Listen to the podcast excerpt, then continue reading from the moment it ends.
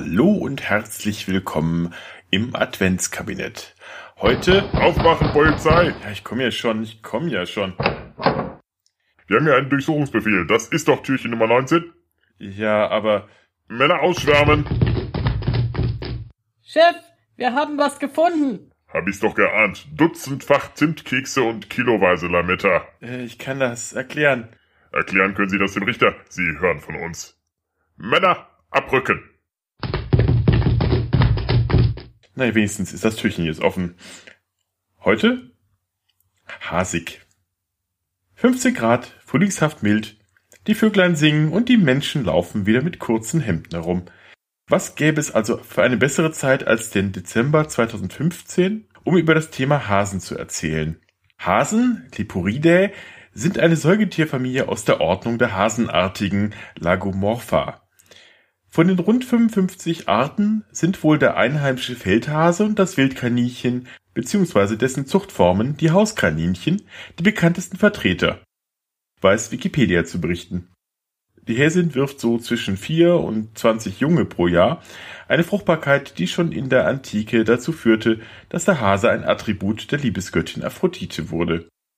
Der mittelalterlichen Deutung war die Wertschätzung des Hasen eher zwiespältig. Man glaubte einerseits, dass der Hase sich vor seinen Feinden bergauf in die Felsen retten könne, aber bergab wegen seiner kurzen Vorderläufe schnell erwischt werde. Daher soll der Mensch sein Heil bei dem Felsen Christus finden, während er bergab dem Teufel in die Arme laufe. Das heißt also, der Hase kann sowohl positiv konnotiert sein, als Sinnbild des steilen Wegs zum Heil, oder auch eine negative Bedeutung haben, wie die von ungezügelter Sexualität und Wollust. Bei Johann Wolfgang von Goethe stand er wohl eher für den letzteren Aspekt, allerdings ganz ohne moralische Wertung. Nach mehreren eher unglücklich verlaufenden Frauengeschichten hatte der Dichter und Geheimrat Goethe sich auf seine italienische Reise begeben, die er heimlich und eher überstürzt begonnen hatte, da er sowohl schöpferisch als auch beruflich am Weimarer Hof sowie auch in seiner Beziehung mit Charlotte von Stein, bei der er wohl nie so richtig landen konnte, ziemlich in Krisen steckte. Manche vermuten sogar, er habe in Italien zum ersten Mal mit 37 Jahren mit einer Frau geschlafen. Oder wie Goethe das ausdrückt, die Freuden des echten, nackten Amors genossen. Vielleicht war es die geheimnisvolle Faustina, die er in den römischen Elegien beschrieben hatte. Wie auch immer, er kehrte als neuer Mensch nach zwei Jahren Abwesenheit wieder nach Weimar zurück, wo er sich prompt Hals über Kopf in die junge Christiane Vulpius verguckt hatte, die ihn offensichtlich anders als die fürnehme, strenge Charlotte von Stein auch gleich rangelassen hat. Eigentlich hätte die 23-jährige Kunstblumenmacherin Christiane ihm nur ein Bittgesuch ihres Bruders überbringen wollen, doch ein Wort ergab offensichtlich das andere und am nächsten Tag zog sie schon in Goethes Gartenhäuschen am Stadtrand von Weimar und schmiss dort die Hauswirtschaft für den Dichter. Und nicht nur das. Tagelang lagen sie in den Betten, es erklang des schaukelnden Betts lieblicher knarrender Ton, so schrieb Goethe. Wir waren hasig. Als Charlotte von Stein von der Liebschaft erfuhr, forderte sie giftig ihre Briefe zurück und geiferte über die neue Liebschaft. Diese Säuferin, die Hur, das Mensch, die toll gewordene Blutwurst, Goethes Bettschatz, seine Hausmamsell. Als dann noch das Mensch in das Gartenhaus einzog, zerriss sich ganz Weimar das Maul. Goethes dickere Hälfte wurde sie genannt und auch gleichzeitig von der feinen Gesellschaft geschnitten. Der Skandal war dann perfekt, als am 25. Dezember 1789, also wenig später als ein Jahr darauf, sie ein uneheliches Kind zur Welt brachte, das den Namen August Walter erhielt. Goethe hielt es dennoch nicht nötig, sie zu heiraten, bekannte sich aber immerhin so einigermaßen zur Vaterschaft und war bei der Taufe anwesend. In das große Haus am Frauenplan in Weimar zogen die beiden zunächst nicht, denn der Skandal war auch schon so groß genug, als dass der Herzog geduldet hätte, dass die wilde Ehe direkt vor seiner Nase vollzogen würde. Erst drei Jahre später hatte er ein Einsehen und die beiden durften dann mit ihrem kleinen Sohn aus dem winzigen Gartenhäuschen wieder in die Stadt umsiedeln. Aus der Korrespondenz der beiden, Goethe war des Öfteren unterwegs, während sich Christiane zu Hause eher langweilte und nach dem Zitat Bettschatz sehnte, sind etliche Briefe und Billets überliefert, die einen deutlichen Einblick in das Privatleben der beiden erlaubt. Der Hase ist dabei ein beliebter Gast im Wortschatz der beiden Liebenden und steht als deutliche Chiffre für Sehnsucht und Anzüglichkeit.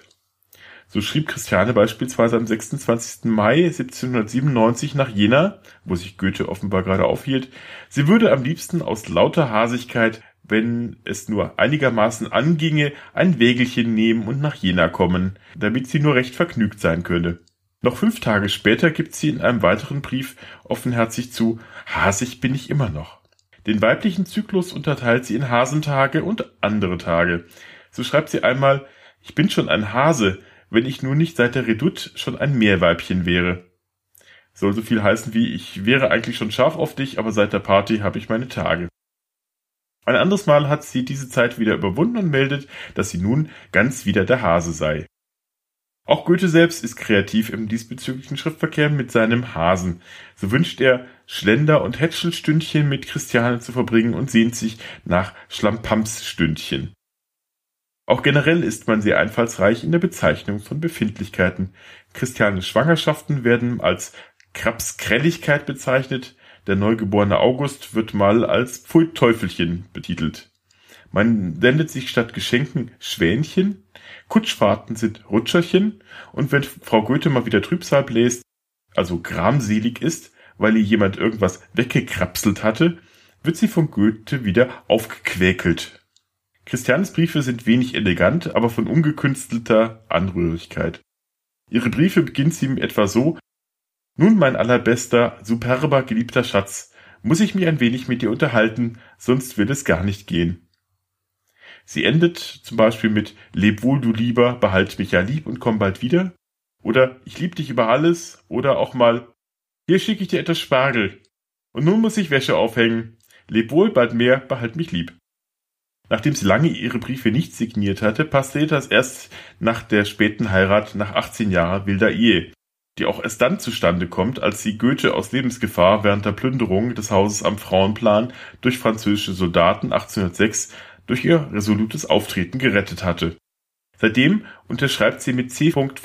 Goethe ihre Schriftstücke, die sie an den, Zitat, lieben Geheimrat sendet. Ein anderes Mal unterschreibt sie treffend mit dein kleines Naturwesen. Also so genauso wie man spricht. Ein anderes Mal sendet sie ein rasches untergeschriebenes Billet so, so dass, wie die Autorin Gudrun Schuri findet, deren Buch Alles über Goethe, ich hier zitiere, dass man sie am liebsten dafür heute noch drücken möchte mit Hase in Eile. Wir wissen ja nicht, wie der Hase lief, aber ich vermute mal aufwärts, den Felsen zu und dem Himmel entgegen.